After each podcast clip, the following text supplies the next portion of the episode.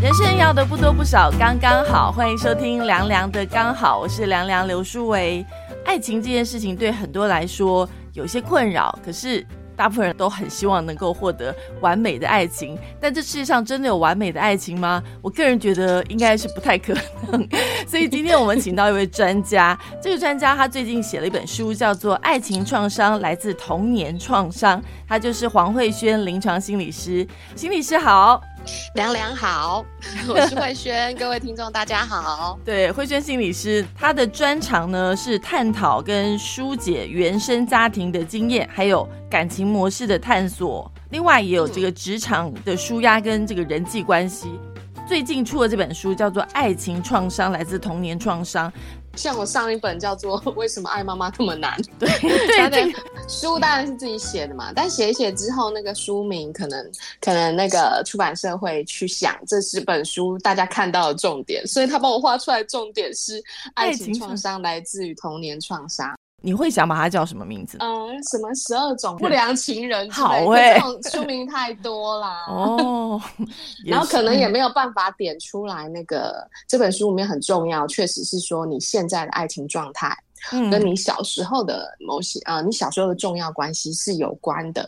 这本书的重点确实是这个，所以可能出版社就抓这个。但是“创伤”这个词用的比较重一点。对，因为他强调两次。爱情创伤跟童年创伤，就是可以各各写一本书嘛。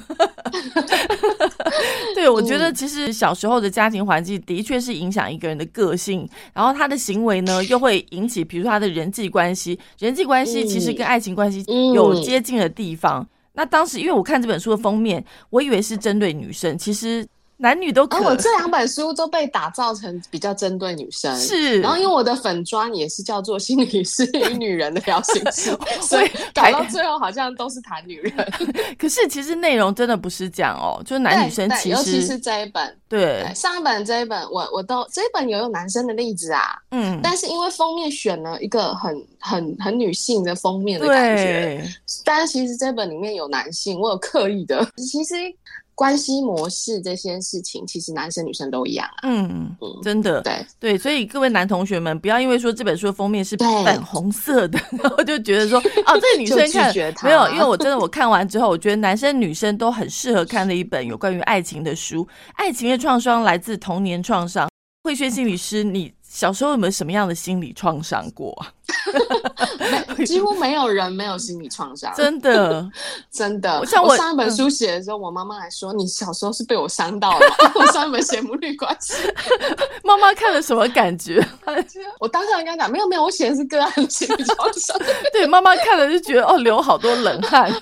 是，其实我看这本书的时候，因为我也是两个小孩的妈妈，我自己内心我我也会觉得，哎呦，一边看一边在滴冷汗，觉得我会不会说错什么话，或者什么？影响到小孩会不会影响到他的任何的观感？比如说，因为现在社会案件很多，小孩子出门我就会很紧张，说小心哦，然后经过哪里你要注意哦。小孩就觉得妈妈你为什么每次要想那么可怕？然后妈妈就会说，因为社会新闻太多，让我好害怕。这也是一种创伤。这是妈妈的创伤，妈妈的创伤。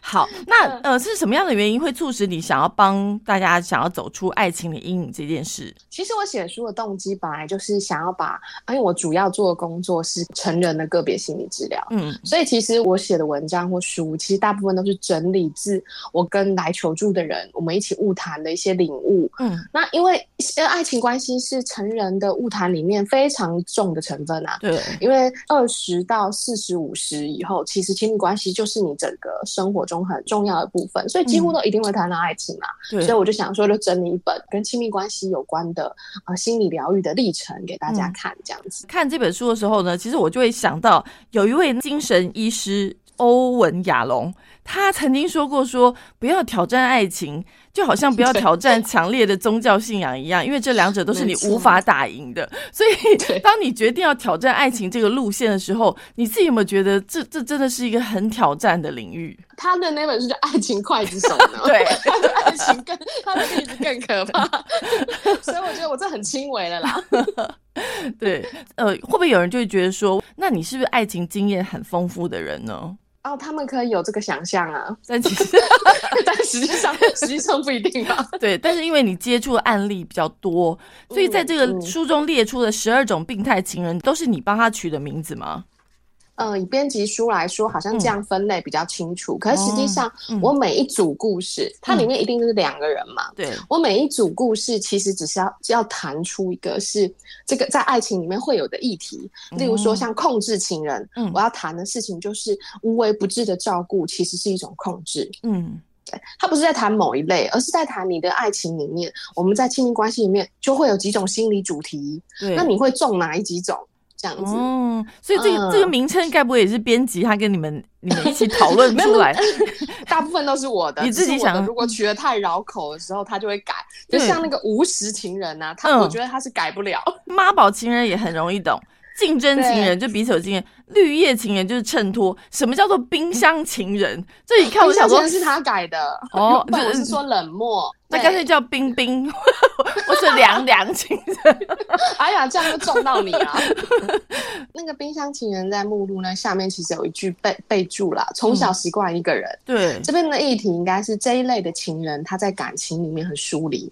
他虽然很爱，但是因为从小他跟父母的关系也是有一个距离的。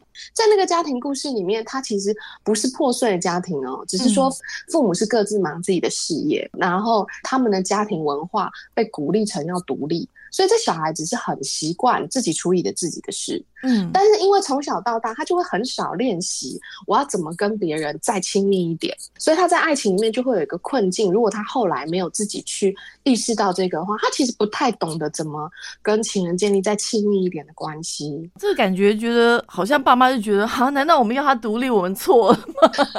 对对，爸妈其实不是这个意思，的，这个意思，会不会影响到他的人际关系？其实也是不太容易。融合在团体当中，对，就很像我们对我们来讲，可能在一个大团体里面啊，参加团购啦、闲聊啊，很多这一类的人，他们不知道什么叫闲聊，他会直接问我说：“啊，那要聊什么？” 我说：“我说你你像你跟同事啊，或是跟朋友啊，要去除了工作，除了有目的性的对话之外，要有一些没有目的性的对话。”然后他就说：“嗯，那这些对话是要讲什么的？某些人的特质，对他确实是只发展。”的某一块大脑啦。哦，然后另外一块的能力或另外一块比较社会智商的那个部分，他们就没有那么强调。所以像这类小孩，确实也是某一种智能型的父母会养出来的。像我这里面设定的就是呢科学家的父母，他因为父母也有我们能力的偏向。嗯，啊，那如果说比较像科学家或个人研究的那一类的工作，他确实没有需要这么大量的 social skill。嗯，那他给小孩的时候就会也比较少。嗯，那因为我们也有天生的遗传，所以可能这个孩子也会遗传父母的脑功能的强项，然后全家人都很少 social skill，所以就会造成的问题。他爸妈刚好可以找到另外一半，但他女儿就不一定那么有幸运，就这意思。所以，就你所接触到临床经验当中，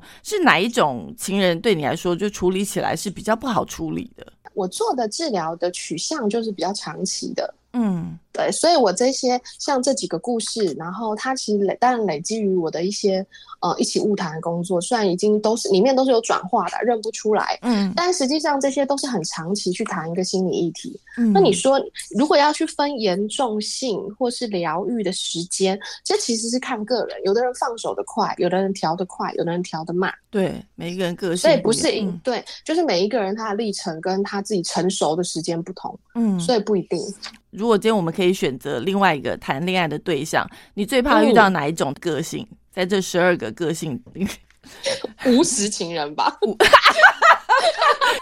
对，这也很重要。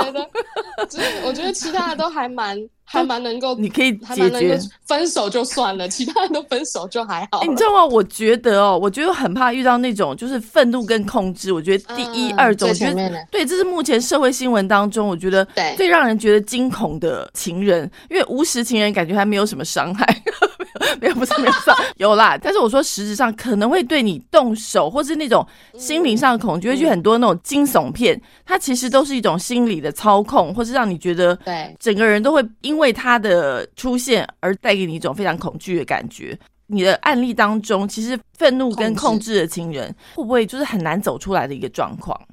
其实编辑改了我的故事顺序，他本来就是用普遍性跟他们，就是他觉得对观众而言比较明显的议题，他所以他把控制愤怒跟控制放在前面，其实就是编辑认为其实对。观众而言，这是比较大的，然后大多数，所以他排的顺序越后面，就是其实是一般我们在很少听到的。嗯嗯，那确实在我的舞台里面，愤怒跟那种呃关系里面的越界的控制，这个是几乎每一段关系都约略有这个议题。嗯嗯，所以它是很普遍的，没有错。所以当我们遇到这种情人，他对你比如说已经开始动手了，这种情人通常会给他什么样的建议呢？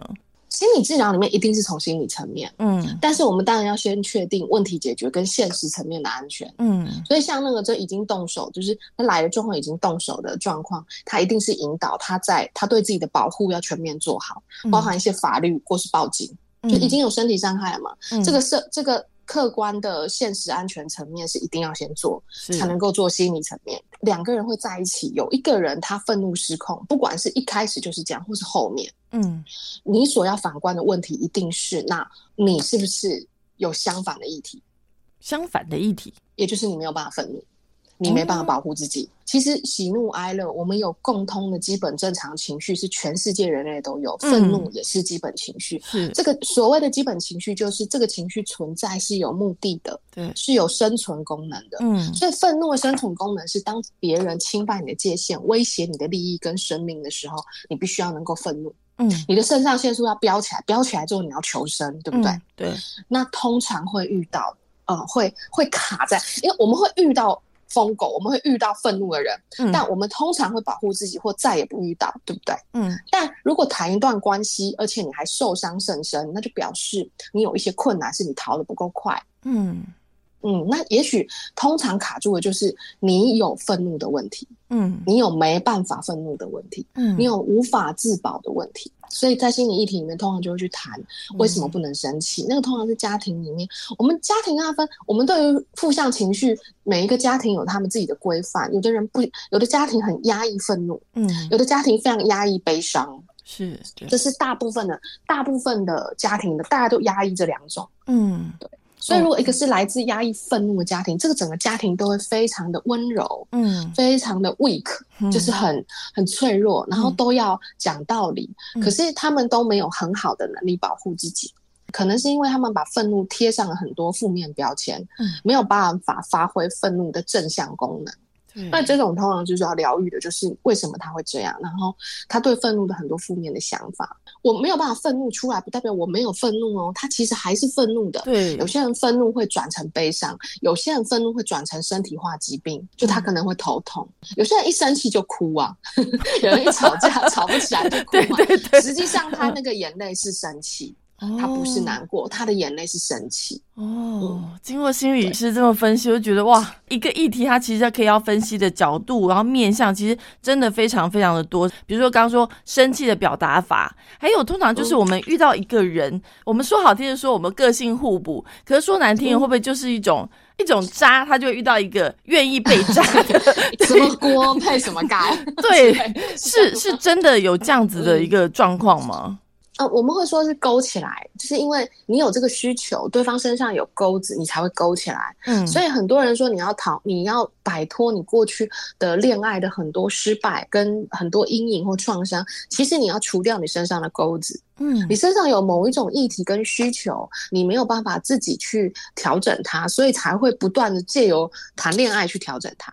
如果遇到那种。动手的那种人，如果你今天被他动了一次，被他动了两次，你都愿意原谅他，你会不会觉得说他其实就会有胆子继续对你下手？但是如果你在第一次或第二次你就界限已经出来的话，是不是就比较能够避免这样的行为？还是说这个人他其实不论如何他就是会继续家暴？嗯，你你说的绝对有道理。当互动里面有一方他阻止另外一方这样动。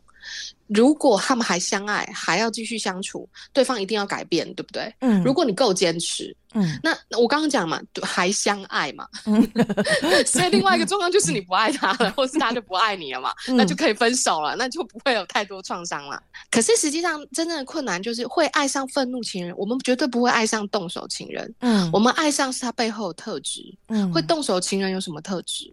很多这样子的人爱上这样的人，他们是喜欢强势的人。嗯，他们觉得自己不够有办有主见，嗯，他们希望他的生命中有一个人可以告诉我答案，或是有一个人可以帮我画大纲，帮我主导我的生活。嗯，这一定来自家庭的教育，一定来自于过去的经验。所以他们爱上不是暴力，他们爱上是某种特质，例如说很有决断力。霸道然后，对，然后还有人会跟我说，他们觉得爱是这个人会指出我的错误，这一点非常危险。你想想看，他会爱上一个会指出自己错误的人，而且这个是情人哦，嗯，那就表示他就会去找会批评他的人。嗯，所以你说刚刚那个，哎，当我开当对方开始动手的时候，我要很明确的画下界限。这个对那一类人是是难的，因为他本身认为对方这样是爱我啊，一定是我太不乖了，或我太不听话，我才会被打。嗯，所以他的解读是变成这样。所以勾到的原因通常就是因为那是整套的啦。我们不会爱上暴力，可是我们爱上他相关的特质。这种很危险哎，就是他爱的时候，你觉得啊，他是指正我的错误；可是当没有爱的时候，你就觉得你为什么每天都一直这样这样羞辱我？为什么每天一直讲我不好？难道我没有好的吗？还蛮有觉察才有这种感觉哦。可是我觉得在恋爱中的时候，你真的，尤其在热恋中，你完全就是觉得我愿意为他改变，而他一定也愿意为我改变。我觉得都会有这种热恋的那种秀斗期吧，真的。所以欧文亚龙说不要治疗热恋，心理师只会倒霉而已。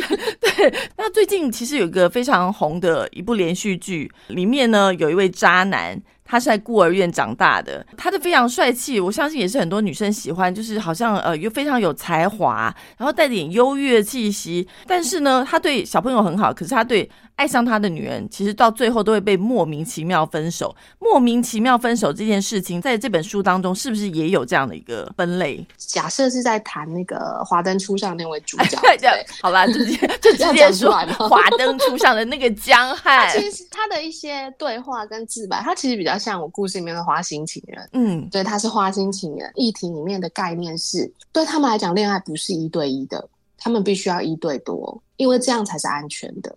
哦，如果你原生你自小生长的环境不是一个一对一的安全环境，一对一的意思就是，不管你有没有错，或不管你的生活怎么样变化，你就会有一个人会固定爱你跟攻击你。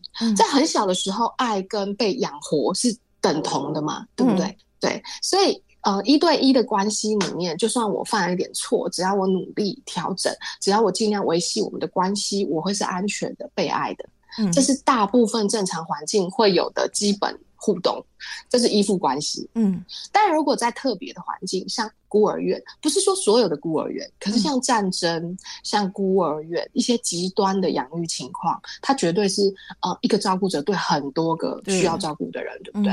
那那这个里面就要谈到他怎么求生，他养成的亲密关系的那个建立关系的对他的感觉是求生。我为什么一个池塘要养很多鱼？嗯，那它里面有讲嘛，如果他们可能是不相信爱情，他们怕情人会走掉。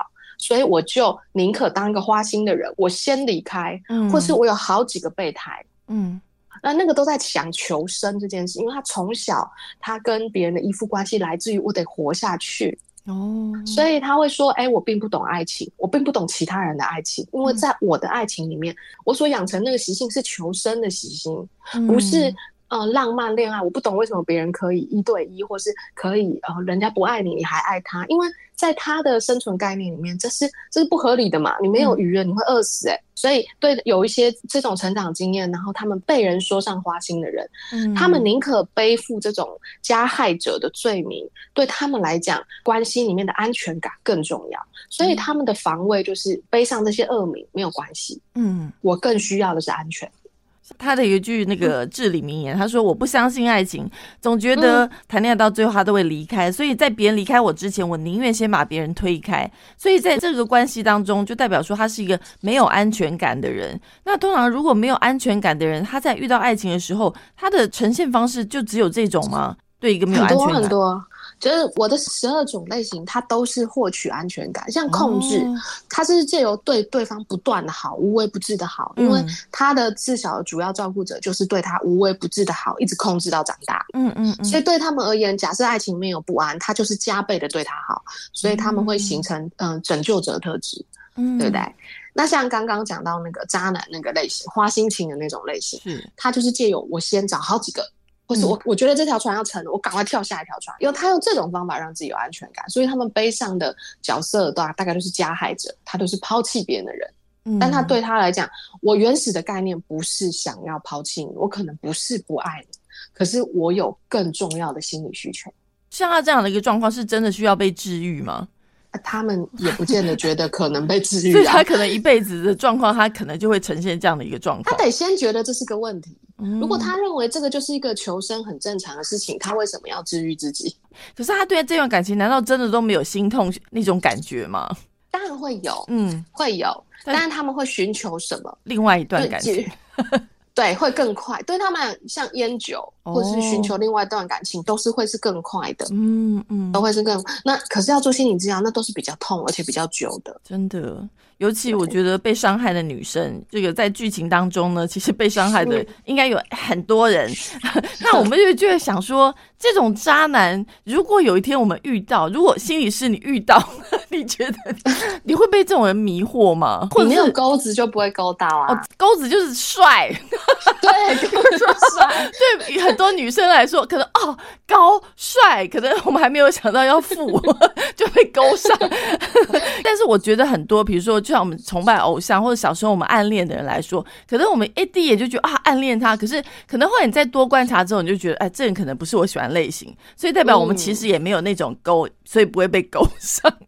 对，可以。我但是在剧情当中，其实就有很多女生被这种花心人骗了。那是不是特别什么样的女生？她特别容易爱上这种人呢？嗯，我们可以谈的应该是说，嗯，像海王或花心的人，他身边会有很多情人，对不对？对，所以他就会有一种竞争的氛围，对吗？嗯，有些女人特别喜欢这种竞争氛围。哦，哎呀，不要说女人，这个没有性别议题，男人也会。嗯，就是有对有一些人的爱情模式里面，竞争是爱的要必要元素。嗯，就是他们会认为透过竞争才能得到爱。嗯。